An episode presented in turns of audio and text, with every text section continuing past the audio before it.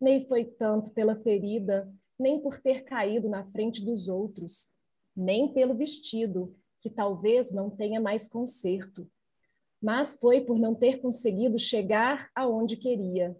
Foi pelo sonho inalcançado. Na calçada, os sonhos não alcançados. Na menina, a marca de que tentou.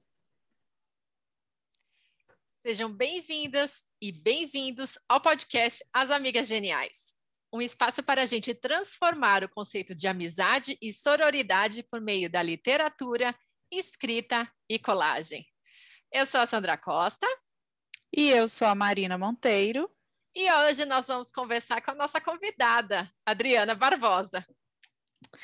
A Adriana Barbosa é mineira, autora de dois livros de poesia, Contida e Liberta, é mãe do Pedro, esposa do Denis, ceramista que inclusive fez a caneca de café que eu estou usando agora, professora Waldorf de inglês e português, membro da Academia Nova Limense de Letras, nossa companheira de clube de leitura e nossa amiga muito, mas muito genial.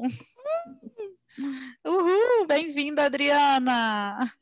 Nossa, que apresentação deliciosa! Obrigada, geniais são vocês. Que bom que você gostou. Você é a nossa primeira convidada e a nossa primeira apresentação. E a gente está muito feliz de te receber aqui com a gente hoje. Obrigada. Bom, muito legal mesmo, Adriana. E a gente separou aqui uma série de perguntinhas para a gente poder conversar com você entender um pouco mais a respeito da tua carreira de poeta. Vamos. Enfim.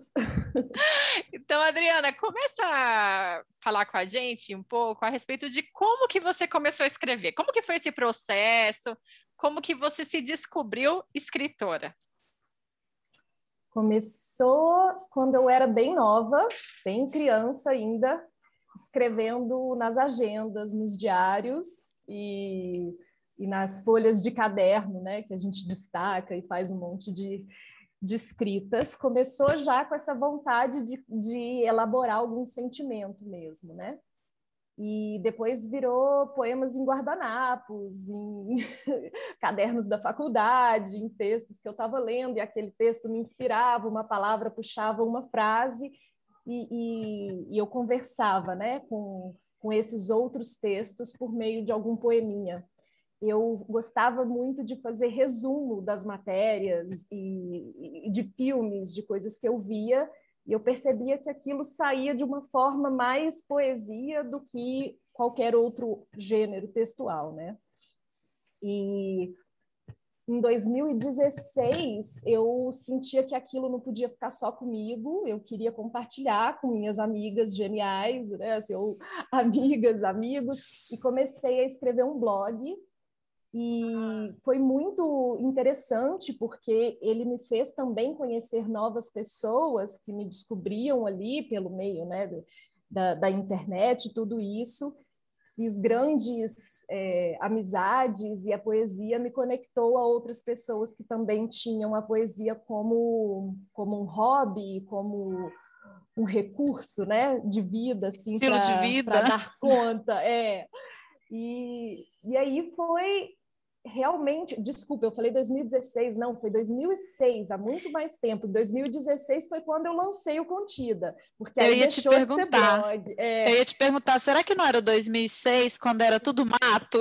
É, exatamente, era tudo mato em 2006, e aí em 2016, exatamente 10 anos depois, foi que eu senti essa vontade de que aquilo deixasse de estar contido e virasse um livro como uma forma de de eu respirar, de eu expirar essa poesia. Né? E então eu tomei essa coragem, porque a gente tem que ser muito cara de pau para achar que o que a gente está fazendo vale a pena ser lido por outras pessoas, né? E eu falei, bom, é, esse momento é importante para mim. Eu juntei poemas de diversos anos, né? Da minha vida que eu, que eu ia coletando fiz essa compilação, montei, elaborei o, o, o livrinho, né? É, contida. Uma amiga maravilhosa fez a capa, uma artista plástica, Ana Gobel, incrível, e um amigo, Vitor Grusman, fez a parte né, de diagramação, tudo presentes para mim, assim, e de forma independente eu lancei o Contida. Né? Foi um, num, a gente foi num café, com uma, também um café de uma amiga, ela pro, proporcionou o espaço e recebi amigos, amigas, familiares, e começou a venda do Contida ali, né? E depois eu eu havia é, foi primeiro uma, uma edição de 300 livros, depois eu tive que fazer mais e foi muito ah, bonito, que assim, legal. né? Ah, que Senti sucesso! ai, Ah, Tô sendo lida. Arrasei! Ai, que joia! E como que chamava esse teu blog naquela época, Adriana? Adri o Sol. Ó, É, Ah, pode explicar. Queremos ouvir. sei se dá para explicar, né? Mas algo eram dois adjetivos, Adri como, como um substantivo, né? E o Sol como um, um substantivo também, mas essa essa brincadeira, né, de observação, assim, eu que observo o Sol, porque eu, eu sou uma pessoa muito do dia, né? Eu Gosto- brilho como o sol. Não tanto, não, não, não. Eu não me achava tanto ainda, não, nem, nem acho agora muito menos, né? Gente Eu admira acho. mas, mas realmente era pela minha admiração por tudo que era que ilumina, que é para cima, né? Embora é, fosse um livro e, e um, um blog, né? Na época fosse um, um blog assim de, de tristezinhas também, né? De Uhum. todos os tipos de sentimento, mas mas eu tinha essa vontade de né, de olhar, abrir a janela e olhar para algo positivo, assim. Rodri, e eu queria te perguntar se você, você, você já falou, né, que fazia poeminhas e tudo desde de pequena, e você sempre escreveu só poesia ou você já se aventurou em outros gêneros assim, já teve vontade ou não? Tive.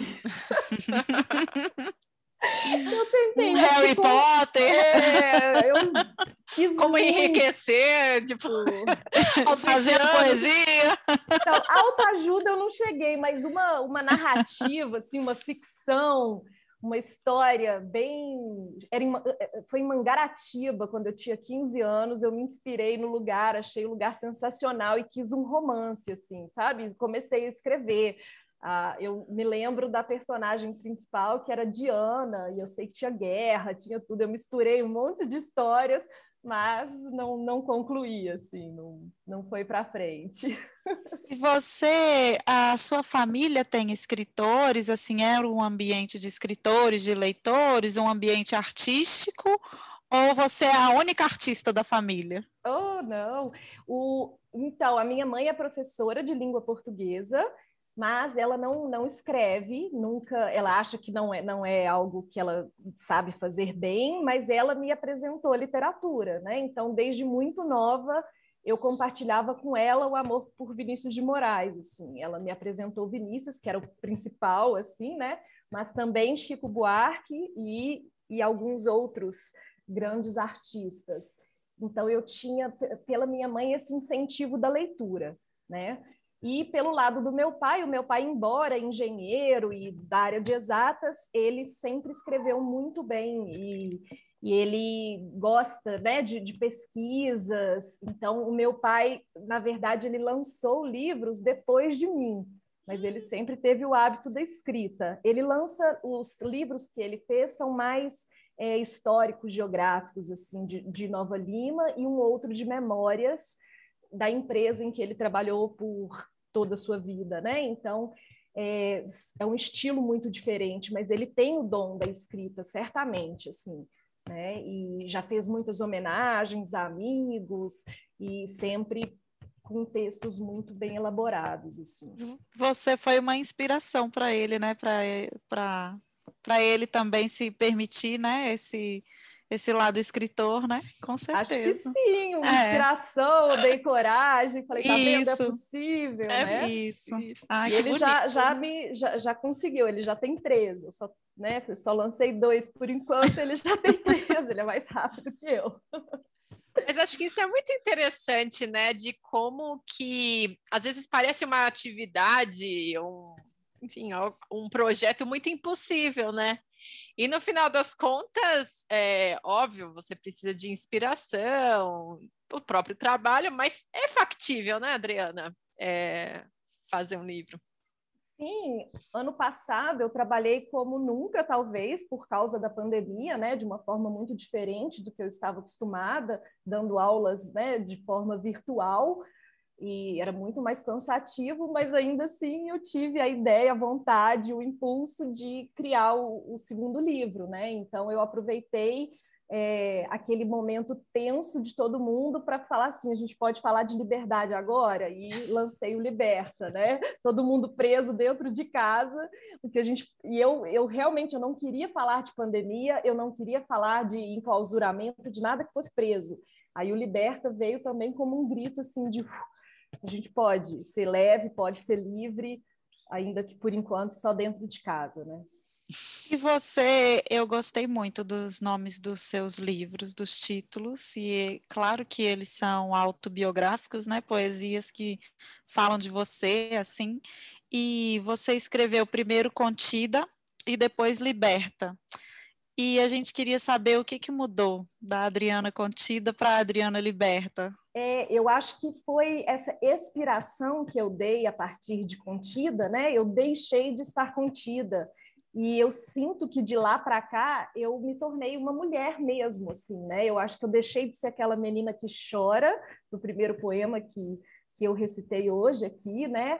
Para ser uma mulher que, que dá conta de, de se sentir livre, né? E, e, e feliz em vários momentos, desesperada em outras, mas tudo bem, né? De aceitar essas esses altos e baixos, de aceitar essa vida é, tão cheia de surpresas que a gente tem, né? E de me sentir livre. Eu, eu tenho essa sensação de que foi a partir dali que eu dei, que eu consegui respirar de uma forma melhor, né?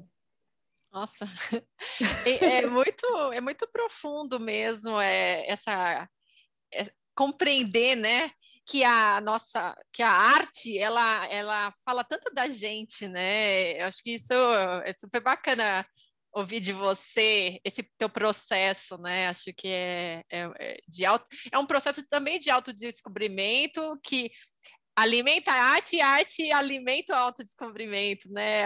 Acho que, não sei, eu vejo, ao ouvir você, eu vejo dessa forma, Adriana terapêutico, né? É. É, a, o processo artístico é muito terapêutico e eu acho que ele é terapêutico para quem faz e também para quem recebe, né? Ela, é, é, a, a, arte é curativa no sentido de fazer arte, no sentido de observar arte, né? É. Então, eu também achei muito, gostei muito de ouvir. É, eu tinha até esse receio, né? Assim, será que vai ser interessante para alguém ler isso? Porque é uma elaboração minha, é um sentimento meu. E depois eu percebi que muita gente se identificava ou conseguia dali né, pegar alguma coisa que também fizesse sentido para ela, ajudasse a elaborar aquilo que também ela estava sentindo, né? Ainda que não fosse a mesma situação pessoal, mas algo que, que daquilo ali ela pudesse vir a a fazer alguma mudança para ela também, né? É porque então... o ser humano é muito, observ... é muito universal, né, Dri? Não existe nada, né, que eu sinta que eu vá sentir sozinha na minha vida e ninguém nunca mais, ninguém no mundo não não tenha sentido ou não vá sentir aquilo, né? As uhum. nossas experiências, apesar da gente estar tá separada em continentes, países, cidades e bilhões de pessoas, trilhões de pessoas, a gente a gente é igual, né? Somos diferentes, mas somos iguais. Então, sempre o que alguma coisa que a gente fala, o que a gente faz, reverbera no outro, né? Acolhe o outro, né? Ajuda o outro a não se sentir tão sozinho, né? Ai, é muito lindo. E a arte, eu acho que a arte é, traz esse sentimento, né, de acolhimento e de não estamos sozinhos. Isso mesmo. Adriana, eu queria perguntar para você como que você vê a poesia no Brasil, assim, e, e como é ser poeta no Brasil? Que, como que você vê essa atividade que às vezes eu sei lá, eu, eu, ouço algumas entrevistas de poetas e sempre tem, tem aquela. Eles se sentem, né, como um pouco solitários. É uma, é uma atividade que parece muito distante, né? A poesia é algo muito etéreo, uma coisa fora, né, da realidade aparentemente das pessoas, mas no fundo, no fundo, é um pouco isso que a gente estava falando até agora, né? De que isso faz diz respeito a todo mundo. Como é que você vê isso dentro da tua, do teu processo criativo? É, uma vez, quando eu lancei né, o Contida, uma pessoa me perguntou assim: Ah, agora você vai viver de poesia? E aí eu sorri e falei assim: viver sem é que não tem jeito. Ah, já vive, né, né? Você já, já vive de poesia. É, eu falo que mais do que poeta, eu, eu me sinto garimpeira de poesia, assim, porque eu não, eu, às vezes eu não sinto que eu crio as poesias, eu só mostro, porque a sensação que eu tenho é que a gente está rodeado de poesia o tempo todo. Mas certamente o poeta ainda não é visto com, com esse mesmo olhar que outras artistas talvez sejam vistos, né? Parece assim, ah, é uma brincadeirinha, é algo que, ah, ele junta palavrinha, que bonitinho. Você faz poema, que bonitinho, sabe? Eu escuto uhum. muito isso, que bonitinho. Não é bonitinho, é forte, sabe? É maravilhoso. É, é muita coragem e uhum. você perguntou primeiro, né, Sandra, assim, os poetas brasileiros a gente tem uma potencialidade no Brasil de poesia que que eu fico simplesmente assustada, sabe? Positivamente assustada. Nós temos poetas maravilhosos, né? Clássicos, antigos, mas atualmente também, gente que escreve e que faz a, a, a nossa vida dar uma balançada com palavras. E isso, isso não deveria ser visto como algo bonitinho apenas, né? Eu, eu acredito que, que as pessoas precisam de mais contato com a poesia. Ela precisa ser mais disseminada. Né? Tem eu um pouco trabalho... de tabu, né, Adriana, também de, de, com a poesia, de que as pessoas acham que elas vão ler a poesia e não vão entender, né? E não é um bem pouco assim. de medo, não é? É isso. Que, tipo, a poesia não é para mim, né? Sim acham que é um texto muito distante, né? Não é um texto uhum. que, que consegue Acessível. acolher. É, e, e aí eu gosto de receitar, né? Eu não sou médica, mas eu receito o Manuel de Barros, porque aí você vai ver que está é na simplicidade, né? A gente não precisa de sonetos elaborados com palavras difíceis. A poesia não é isso. As pessoas, né? Assim, podem se aproximar dela sem medo, porque a interpretação ela é ampla, sim, mas tem todo um caminho ali, né? Que, que, vai, que você vai ser levado por aquele caminho, se você se permitir. E, e eu sinto que, por exemplo, eu trabalho numa, numa escola em que a pedagogia valoriza a poesia muito, né? Então nós recitamos poesia todos os dias na, nessa escola em que eu trabalho. Então isso me inspira também a escrever novos poemas, com, com as matérias que eu leciono, né? Eu consigo transformar algumas coisas em poemas para que aquilo fique mais vivo, que toque realmente né, o coração das crianças. E, e, é uma forma de transmitir conhecimento também a poesia. Né? Há cientistas maravilhosos como Goethe que transmitiam seu conhecimento por meio da poesia né? E é um e conhecimento você, científico, né? E você falou uma coisa que eu achei muito bonita, que você falou que você é garimpeira de poesias, e isso no sentido tanto de garimpar a poesia dentro de você, né, quanto de garimpar poesias dos outros, né? De encontrar outras poesias. E a outra coisa que você falou, que eu acho que é isso que você faz. É, você diz que faz, né? Mas eu estou dizendo assim, é isso que você faz quando você pega as suas matérias e, e transforma em poesia para ensinar para os seus alunos. É mostrar para os outros a, que tem poesia em tudo, né? Tem poesia no mundo, tem poesia em tudo que a gente faz. Eu já li sua, algumas coisas das, das suas matérias que você ensina e, uhum. e eu acho que é muito inspirador, muito inspirador para quem aprende, né? Eu gostaria de ser sua aluna, é, aprender assim, ter uma professora que se dedica dessa maneira, né? A criar poemas para que eu aprenda melhor. Então, você mostra a poesia que está numa gramática, você mostra a poesia que está no nosso entorno, né? Através da, das suas poesias, dos seus livros e achei isso. Eu acho que você é uma poeta que mostra que a poesia é acessível, que traz para os leitores a poesia que, que a gente vai ler e vai entender. Né? Eu acho isso muito um, um serviço muito bem prestado para o nosso país. Queridos ouvintes, eu estou sorrindo e com lágrimas nos olhos no momento. Eu acho, no, você no seu papel de adulta, né? Acho que nós adultos todos somos educadores, de uma certa forma. A gente é exemplo para todos, né? Então, você como adulta e como professora, eu acho que você faz isso muito bem. Acho que nosso país está precisando de poetas como você. Ah, com certeza, para trazer um pouco de lirismo, assim, né, para essa realidade tão dura que a gente está vivendo. Acho que mais do que nunca, né? Acho que a poesia ainda adquiriu um papel mais importante ainda. Muito, e muito... você nos libertou um pouquinho nessa pandemia, né? Você deu para a gente essa, esse gostinho, assim, né, da liberdade. Trouxe um... aqueceu o coração. Coçou liberta. Mas esse, sobre essa expressão de garimpeira de palavras, né? Você tem inclusive um poema no seu livro, né, é, Adriana, que fala um pouco disso, até a questão de você estar em Minas Gerais, com Sim. esse passado, né? É, não, exatamente, não só Minas Gerais, como uma cidade que viveu por muitos anos pela mineração, né? Nova Lima, a cidade onde eu nasci, onde eu vivo, é uma cidade que é, a, a, grande fonte de renda foi por muitos anos, né, a mineradora que tinha aqui.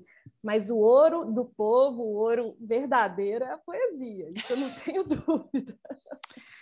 Adriana, eu, por, por falar nisso, né? Você é membro da Academia Nova Alimense de Letras. Conta para gente um pouquinho sobre ah. essa, essa academia. Sim, foi uma iniciativa de uma escritora maravilhosa que nós temos aqui, que é a Elsie Doroteia Lopes. Nós temos o mesmo sobrenome, né? Eu também sou Lopes, mas não somos parentes. E a Elsie, ela é uma escritora muito, ela escreve muitos livros infantis, assim, livros maravilhosos, muitos contos, crônicas, poesias para crianças também.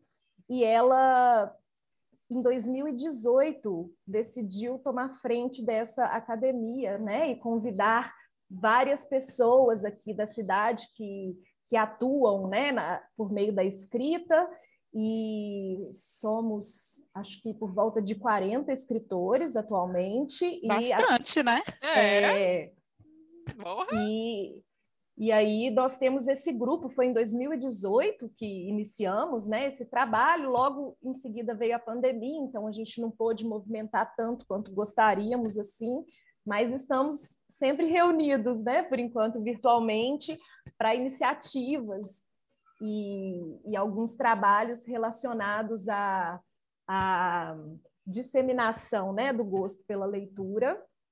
E uma é, a Elsie ela organiza cadernos de poesia é, com temas, né? Então, a cada dois meses ela lança um caderno de poesias com um determinado tema, né? Já teve mulher, agora no mês de maio, se não me engano, vai ser o tema da mulher, já teve é, já teve sobre a paz, sobre os ipês amarelos. Então, ela pega um tema e, e nós todos nos debruçamos escrevemos sobre aquele tema, né? Então, nós temos coleções já de, de livrinhos que temos lançado virtualmente apenas, né, em PDF, mas para para alimentar realmente as pessoas que estão em casa e que não têm essa né, possibilidade de sair procurar poesia fora, a gente tenta fazer um delivery de poesia para que não Ai, falte. Que, que poético! Eu Nossa, gostei desse delivery. Demais, né?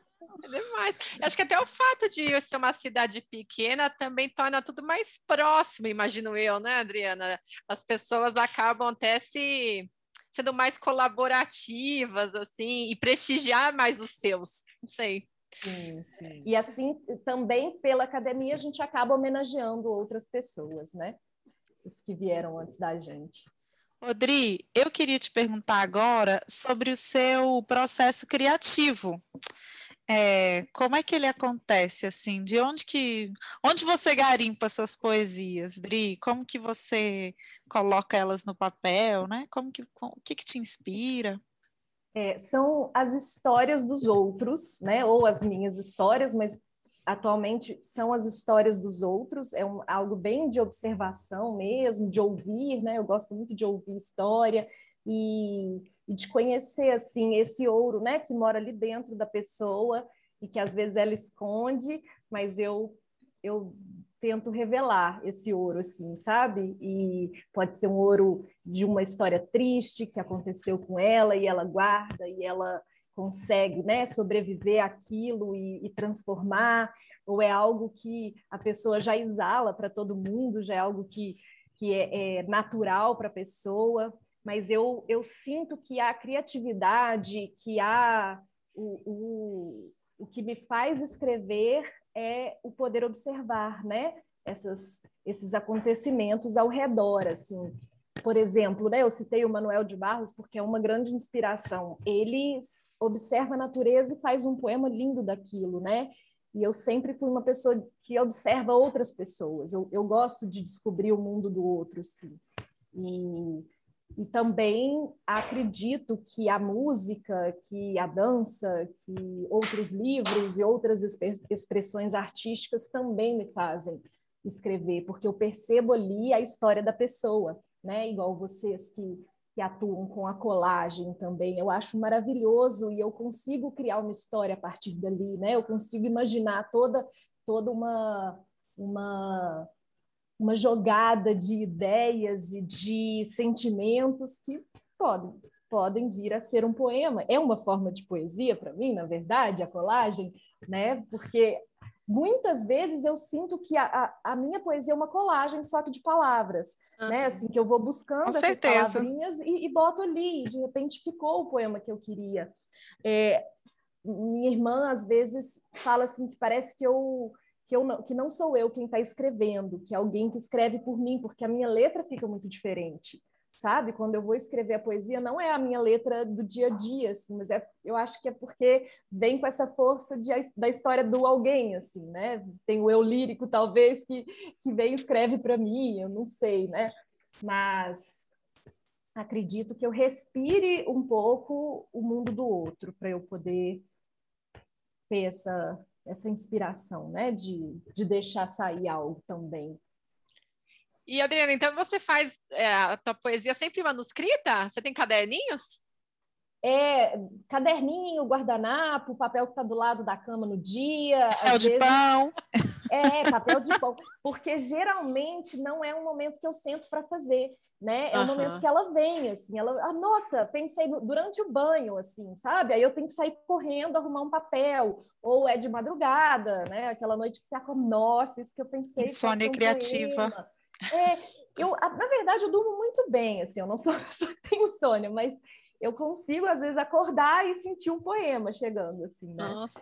E então o meu processo são... é parecido com o seu, assim, é, é, é sempre quando eu não tô, eu tô fazendo algo, tá, às vezes relacionado com o movimento mesmo, tô fazendo uma caminhada, tô tomando banho, tô numa outra atividade, aí surge. Uhum. E aí tem que correr para escrever. Ou então fico pensando, quando não dá para escrever, eu fico pensando naquilo até eu ter a oportunidade de escrever. É. Já aconteceu de eu gravar também no celular, porque eu não podia uhum. escrever, né? Então, ai, deixa eu gravar, pelo menos depois isso eu não perco, né? Esse caminho. É. E você é... já fala tão bonito, né, Adriana? Nossa, gravações Adriana. deve ser, deve ter muitas gravações boas aí para compartilhar com o mundo. Mas, Adriana, aí eu junto com a pergunta, eu vou fazer um link com o que você falou, né? Nesse teu exercício de, de se inspirar por, por meio do outro. Como tem sido essa restrição, de certa forma, de contato que a gente está tendo nos últimos meses aí, é, por conta da crise pandêmica? E essa é uma pergunta, e a outra seria como é, quais são, além do Manel de Barros, que você já citou aqui, quais seriam as outras influências que você tem para você escrever? Tá. É, uma resposta tem tudo a ver com a outra, na verdade, porque a, a pandemia me privou de, desse contato com as pessoas lá de fora. Então, eu peguei as pessoas que deixaram seus escritos para gente. Então, eu estou lendo mais do que em qualquer outro momento da minha vida, assim, porque tem, tem me alimentado. Né? Eu acho que tem sido aquele aquele momento de, de eu conseguir manter a esperança, né? Assim, de não me desesperar ou de não ficar chateada, de não, não estar com os meus alunos, de não estar com minhas amigas por perto, né? Então, a literatura tem sido o, o meu, a minha nova forma de ver as outras pessoas. Né? Esse meu contato com pessoas tem sido por meio da literatura. Eu citei o Manuel de Barros, mas há várias outras pessoas né, que, que me inspiram muito e, e, e, em geral, são poetas brasileiros. Né? Eu gosto muito da Clarice Lispector como escritora, mas eu posso citar também... É, eu posso citar a Nívia Sabino, ela é uma poeta atual, é aqui de Nova Lima também, mas ela deve ser conhecida por todo o Brasil porque é muito forte a poesia que ela traz para a gente. Vou anotar eu... já, viu, Adriano? Lívia Sabino, procurem. Se vocês, se Marina falou que eu falo bonito, que a minha recitação é bonita, vocês não viram nada. Ouçam a Nívia Sabino, que vocês vão ver que, que poesia sensacional, né? Mas eu, eu gosto muito de Mário Quintana também, estou sempre recitando Mário Quintana com os meus alunos, acho leve, acho bonito. Cecília Meirelles, Cora Coralina, uhum. acho assim, de uma uhum. sensibilidade, de uma doçura, que se ela não fosse doceira, ela tinha, né, que era, eu, eu, brinquei com uma, uma aluna minha que estudou a biografia da Cora Coralina, eu falei assim, tá vendo, ela era doceira, porque era o jeito dela de adoçar o mundo. Aí, como ela sabia que ia falecer algum dia na vida dela, ela escreveu a poesia que é para a gente sentir esse doce para sempre, assim, para deixar imortal, quem né? Quem não teve a oportunidade dela. de comer os doces dela, comeu Exatamente. através da poesia, né? Exatamente. Tem, tem um poema que ela cita, é, um fato da infância dela, dela saboreando algo assim, e você sente o sabor, assim, sabe, na, na boca. É, é, muito bonito, né? E é uma uhum. poesia muito simples, e eu gosto dessa simplicidade que o Manuel de Barros, a Cora Coralina e o Mário Quintana trazem para gente. É uma simplicidade muito profunda, e é isso que as pessoas têm que entender, né? Uma coisa não é oposta à outra, né? Uhum. E o fato de ser simples não significa que não seja de uma genial e de genialidade. Exata, essa é a palavra. É simples, mas é genial, né? Adorei. Eu acho. As coisas simples para mim, é, gente, eu fui aprendendo ao longo da minha vida isso, né? O simples, as coisas é na simplicidade que está a genialidade mesmo. Uhum, com certeza. Oh, Adriana, e para a gente terminando, é, você Quer contar para a gente seus projetos futuros? Então, eu tô com muita vontade de, de ir para o mundo infantil agora, sabe? De, de alcançar as crianças. Que demais. Eu brinquei há pouco tempo de fazer um livrinho com meu filho. Ai, lindo demais. É... Ficou muito fofo mesmo. Ficou lindo. Né? Assim, uma coisa muito simples também, mas que que, né, assim, que, que traz esse calorzinho, porque eu acho que os livros infantis também costumam ter essa genialidade, né? Um dos meus livros favoritos é O Menino Maluquinho, e o meu filho ri porque eu choro toda vez que eu leio, porque eu, eu não acho bobo, sabe? Assim, eu acho Nossa. muito forte né, o que ele traz. assim.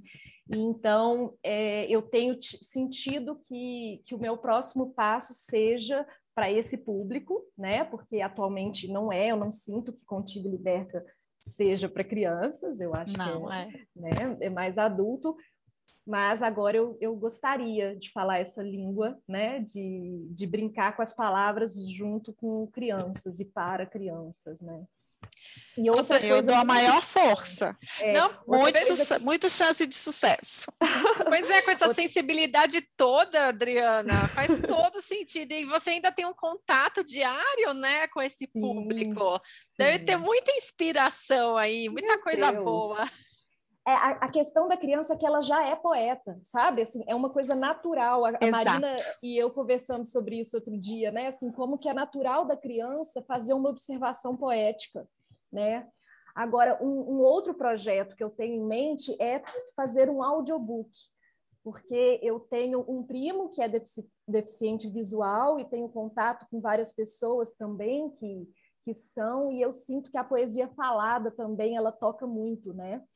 Então, muito, tenho... especialmente a sua. Eu gosto, eu fico puxando seu saco, mas é que eu acho que você declama poesia muito bonita, assim, muito mesmo. Mas eu sabe... acho que essa ideia do audiobook é muito, muito, além de inclusiva, né? Ela traz a poesia para a gente de uma outra forma, e a poesia realmente é, ela é gostosa de se ler em voz alta, né? Ela, ela, ela chega para a gente de uma maneira diferente do que ler quietinho ali no silêncio, né? Eu experimento ler a poesia, quando eu estou lendo um livro de poesia, de ler em voz alta, assim, e eu acho que faz. É, tem, é música também, né? Sim, a então, sonoridade é parte da poesia, né? Uma isso, parte muito importante da poesia. Isso, isso mesmo. Acho que todo livro de poesia tinha que vir com o CD. o link Spotify vai ficar mais moderno, né? eu falei para zoar mesmo. Mas sabe que eu fiz recentemente uma oficina de criação poética com a Lucy Colim. Ela é uma poeta, uma poeta aqui de Curitiba, é, muito muito especial. E ela sempre fala, é, ela comenta muito isso declame os poemas, leia várias vezes, né? Se você quer ler uma vez em voz baixa, né? Enfim, uma leitura silenciosa, o faça, mas não deixe de fazer a leitura em voz alta, porque os poemas são para ser lidos em voz alta.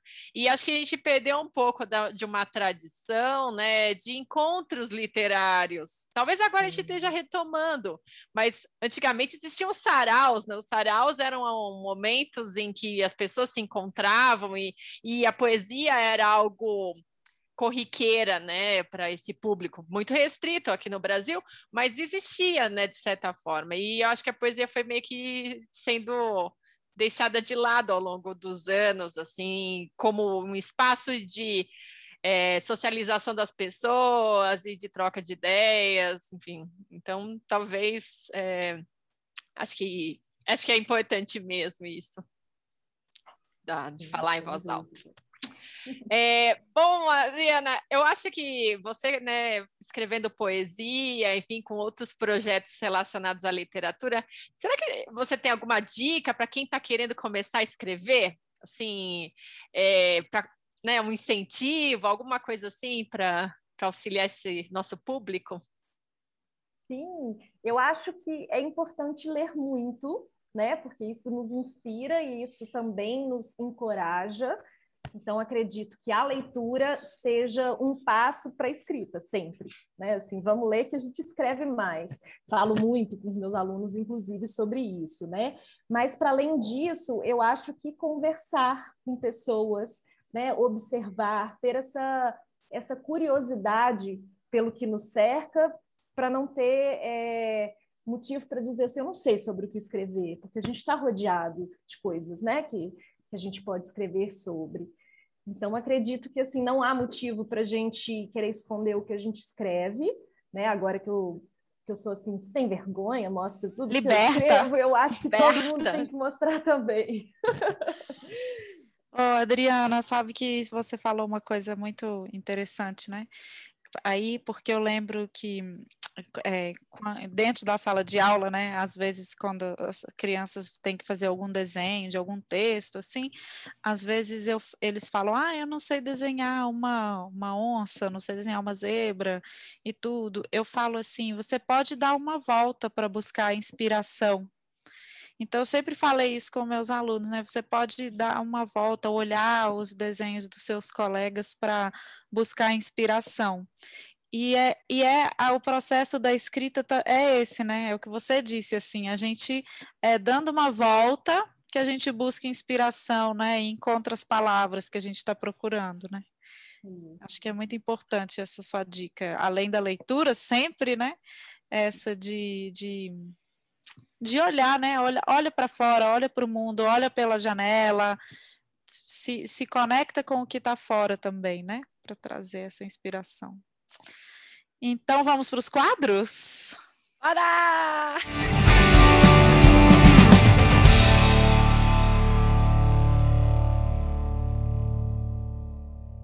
O que me faz mais genial? Você quer contar para a gente, Sandra, essa semana? O que te, te fez mais genial? Tá, vou começar então, Marina, falando a respeito do curso de colagem que eu estou fazendo. Eu comecei nesse semestre, graças à sua indicação. O curso é, da, do Instituto Tomiotaki, é, com a, com, tendo como professora Renata Cruz. E, poxa, para mim tem sido uma, um momento tão gostoso de, de realmente não pensar em nada, eu acho que esse é o primeiro ponto, né? É, é um momento que eu fico longe do celular e não sinto falta nenhuma.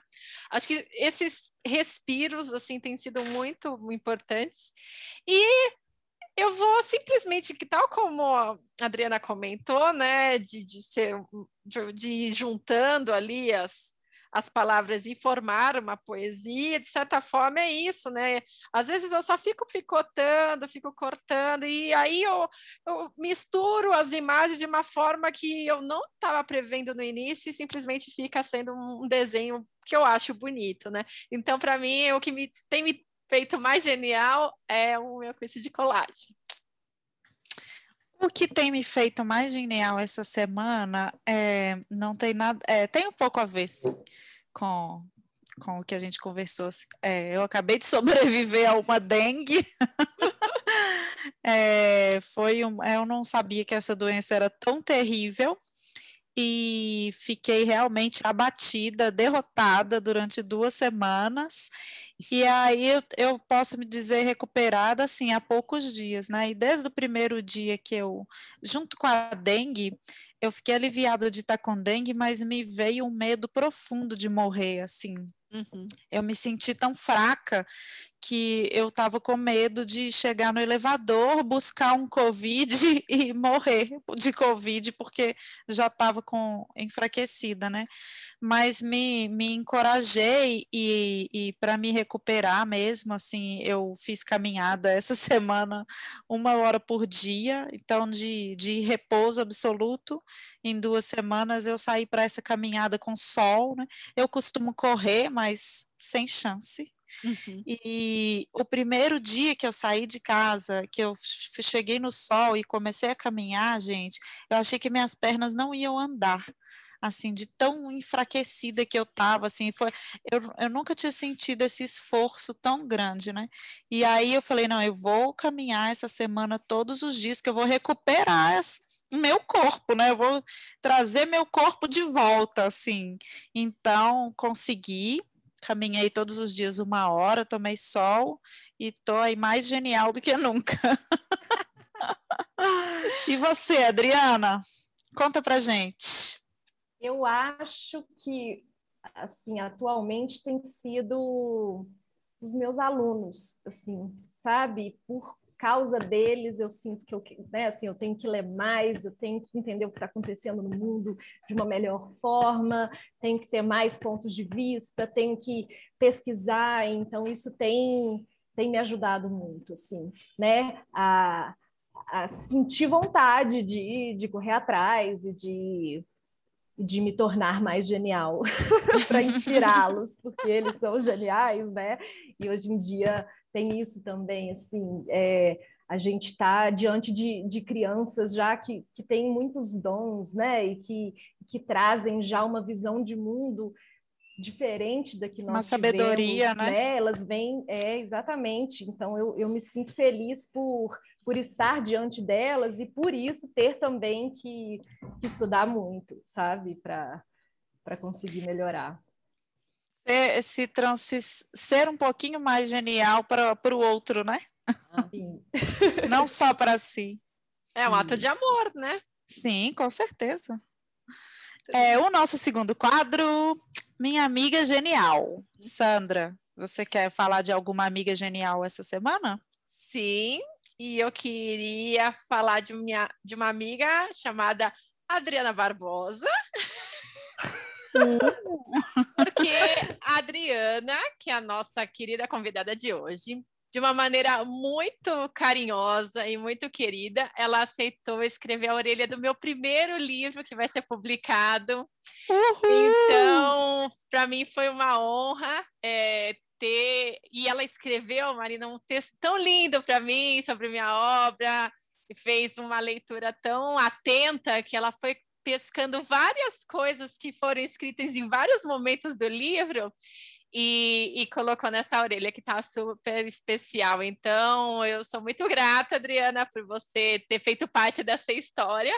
E, e daqui a pouquinho vai ter o livro aí, e, e você vai estar tá eternizada também junto com ele. Ai, que lindo, gostei. Bom, a minha amiga genial que eu quero falar essa semana é a minha irmã Ludmilla, é a minha irmã mais nova. É uma amiga genial que foi muito desafiadora na minha vida, porque eu sou quatro anos mais velha que ela, então nós tivemos muito, foi tiro, porrada e bomba a nossa infância, a nossa adolescência toda. Nós demoramos muitos anos para nos descobrirmos amigas. E isso aconteceu só depois que a gente já era adulta. A Ludmilla já tinha se casado e a gente já nem morava mais juntas. Então foi um é claro, né? A gente teve a nossa relação, nossos bons momentos de irmãs, né, ao longo da nossa vida, mas para sentir essa amizade profunda, assim, né, é, é demorou alguns anos de treta para a gente se, se encontrar de, de, de, com uma irmandade mais amorosa. E agora Ludmilla está grávida. Ah. Ludmilla surpreendeu toda a família, né? Porque ela é nossa caçulinha e é, para mim, ela é a mulherão mais mulherão da nossa família. E ela está grávida do terceiro bebê. Oh. E que chega aí em julho para alegrar, né? Trouxe mais uma criança alegrando, mais um doce para nossa família e gostaria de trazer esse esse quentinho assim que a Ludmilla traz para minha vida com as crianças dela e com essa transformação que eu pude acompanhar como irmã mais velha, né, de uma irmã de uma irmã mais nova, de uma irmã mais mimada mesmo, né, da, mais nova da família e tudo, e é a transformação dessa, dessa criança mimada e muitas vezes muito patricinha para essa mulher e mãe sensacional que eu fico aqui de longe observando ela se ela ser, se tornar. Ah, que demais. E Adriana, quer contar de uma amiga genial para gente? Vou contar de uma amiga, o nome dela é Amanda, ela é minha amiga desde que tínhamos 10 anos, assim, ela veio morar aqui em Nova Lima, nos conhecemos, nos tornamos amigas e somos até hoje muito próximas, conversamos com muita frequência, embora ela more longe, ela mora em Tenerife, então assim, está bem distante, mas ela tem um caminho de vida muito bonito, assim, nada foi fácil para ela, mas ela é uma pessoa que supera e ela está lá, ela é produtora, né, numa, numa empresa de desenho animado e ela sofre preconceito por ser mulher, sofre preconceito por ser latino-americana, mas supera todos os dias e mostra né, que ela está ali porque ela que merece, veio. né? E que ela tem um potencial gigante, uma pessoa extremamente criativa, ela é realmente genial, assim. Eu sempre soube, desde novinha, que ela ia ser, um, sabe, alguém que ia conquistar o mundo e eu a vejo fazendo isso agora, então fico muito feliz, assim, né, de, de ser amiga dela. É Fico bom. feliz da gente ter é, amigas tão é, inspiradoras, né? Para nossa nossa vida. E para terminar, não para terminar nada, é o nosso terceiro quadro, desculpa, gente. O nosso terceiro quadro é a genialidade de Jerico. Algum dia, esse é um quadro novo, né? É, estamos estreando hoje. É, estreando ele agora. É, algum dia na sua vida você teve alguma ideia que você achou assim sensacional, que ia dar certo e acabou sendo uma genialidade de Jerico, Sandra? Tem inúmeras, né, Marina? Mas tem uma história assim muito emblemática que da época quando eu trabalhava ainda na seguradora, né? Eu era responsável por fazer os materiais, as apresentações para os para a diretoria executiva, né? E aí, uma vez a gente ia receber uns gringos de fora visitando o Brasil, a operação do Brasil. E aí, nisso, eu falei, nossa, é hoje que eu vou arrasar. Nossa, vai ter para ninguém.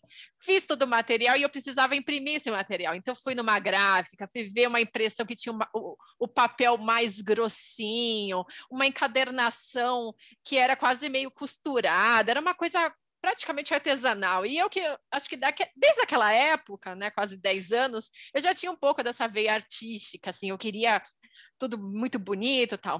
No dia que eu fui apresentar aquele material para o presidente da empresa, que era justamente a pessoa que ia receber esses executivos, falou: Mas o que, que você estava na cabeça quando fez esse material?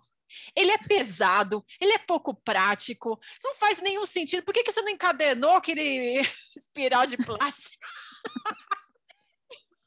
Naquele momento, eu fiquei tão arrasada. Então, aquele, aquela vez foi uma genialidade de Jerico, Marina. Não, ah, não, mas não ele também.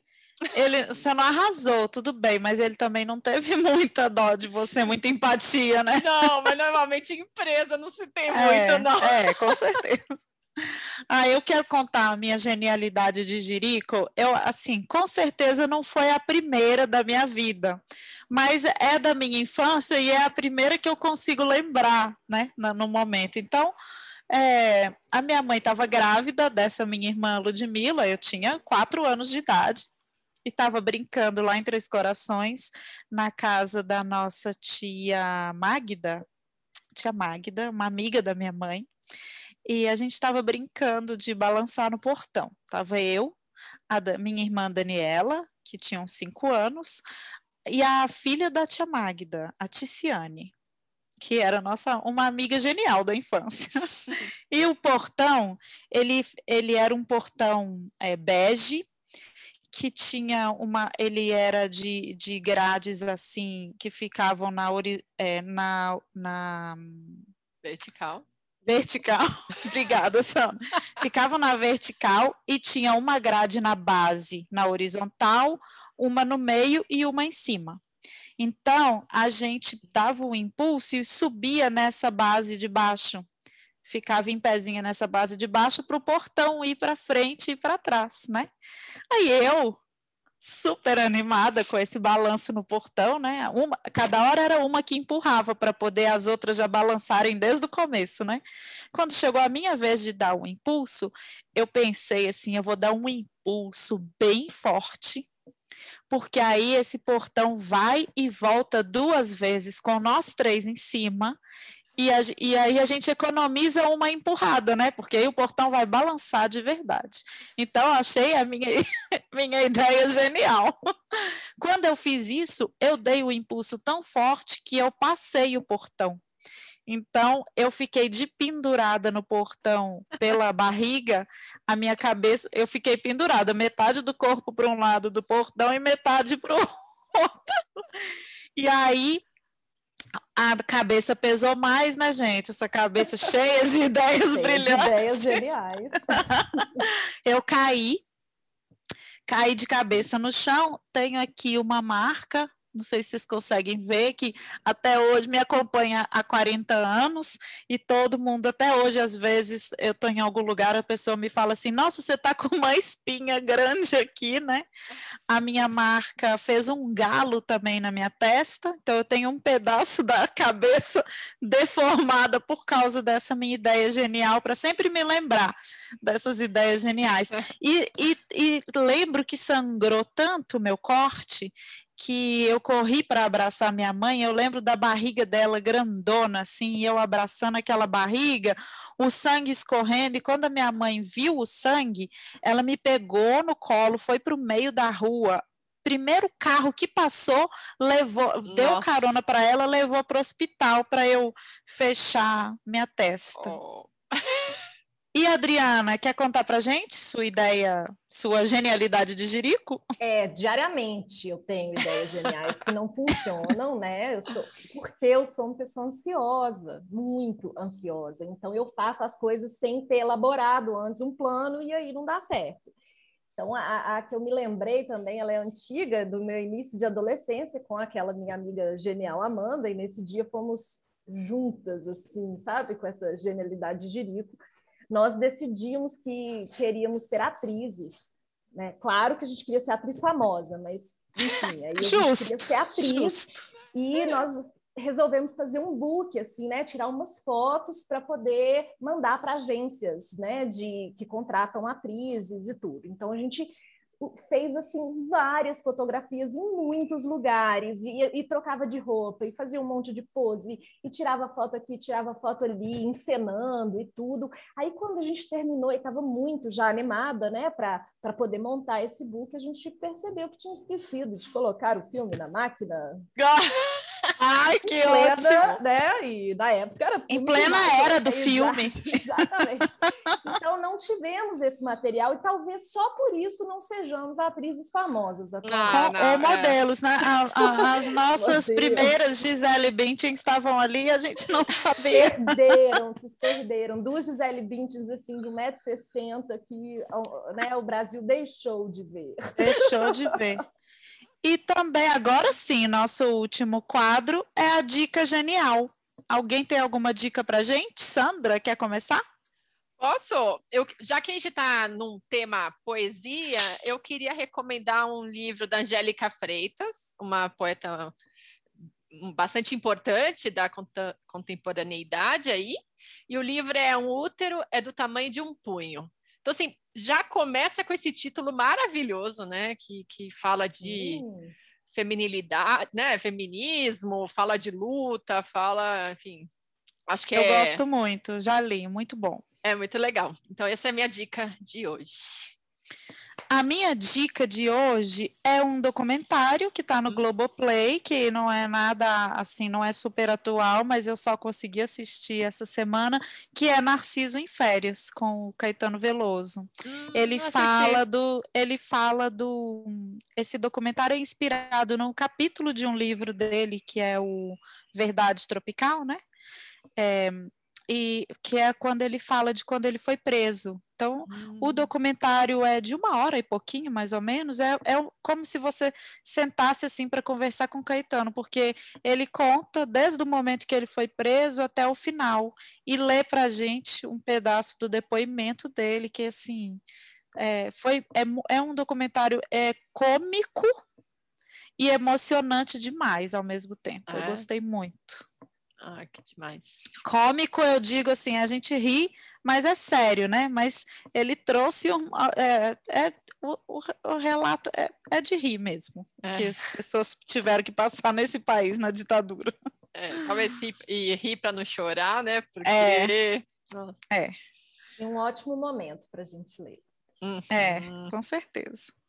E você, Dri? Documentário. O meu é um livro que eu já indiquei para vocês duas, agora eu quero indicar para mais pessoas, que é Becos da Memória, da ah. Conceição Evaristo. É uma leitura. Já está na lista. Já anotei também. Interessante. Eu, eu, eu costumo escrever sobre os livros que eu li, né? Um trechinho, alguma coisa para eu me recordar depois. Esse eu só consegui escrever assim, lindo, lindo, lindo sabe, não, não, saiu mais nada. Eu fiquei muito tocada, assim, muito bonito, muito forte. Ai, e para a gente terminar tudo, você pode ler para a gente um poema para a gente terminar? Meta poema. Ótimo. Meus sonhos são comestíveis. Mordo e mastigo cada pedaço de sonho, sem saber se há veneno, sem saber se é salvação. No instante já, Clarice, teço a vontade de estar. Minha alma me consome, Deus me livre de mim. Os pés fincados no chão, a ousadia e permissão de ser exatamente quem eu era antes, mas com poesia cravada no peito. Meu útero foi engolido pelo futuro. Faço vida, sou vida, enfrento meu espelho. Hoje sim, hoje não. A porta do dia se fecha. Nasci menina, morri poeta. Ah, muito lindo. Ah, muito obrigada, Adri. Ai, foi incrível. É, bom, então, Adriana, muito obrigada pela sua presença aqui com a gente hoje. Foi um prazer tê-la aqui. Fala para o pessoal. Obrigada, como... Adri. É, fala só para o pessoal como que a gente te acha nas redes sociais, Adriana. é, eu sou Adriana Barbosa, nas redes sociais O meu Instagram é adrianaLbarbosa83. O livro Liberta está à venda na editora Sete Autores, no site, também na Leitura de Belo Horizonte, na Livraria Leitura de Belo Horizonte, e o Contida está apenas à venda do Kindle, na versão e-book. Tá ótimo, então, muito, muito obrigada. Bom. Eu que agradeço essa oportunidade deliciosa, essas risadas, muito bom. Ah, obrigada. Então é isso, pessoal. Se vocês quiserem continuar essa conversa com a gente com sugestões, comentários ou convites, entre em contato com a gente no arroba As Amigas Geniais no Instagram ou pelo e-mail asamigasgeniais.gmail.com. Esse foi o segundo episódio do podcast As Amigas Geniais. Um podcast para ser amiga, um podcast para ser genial.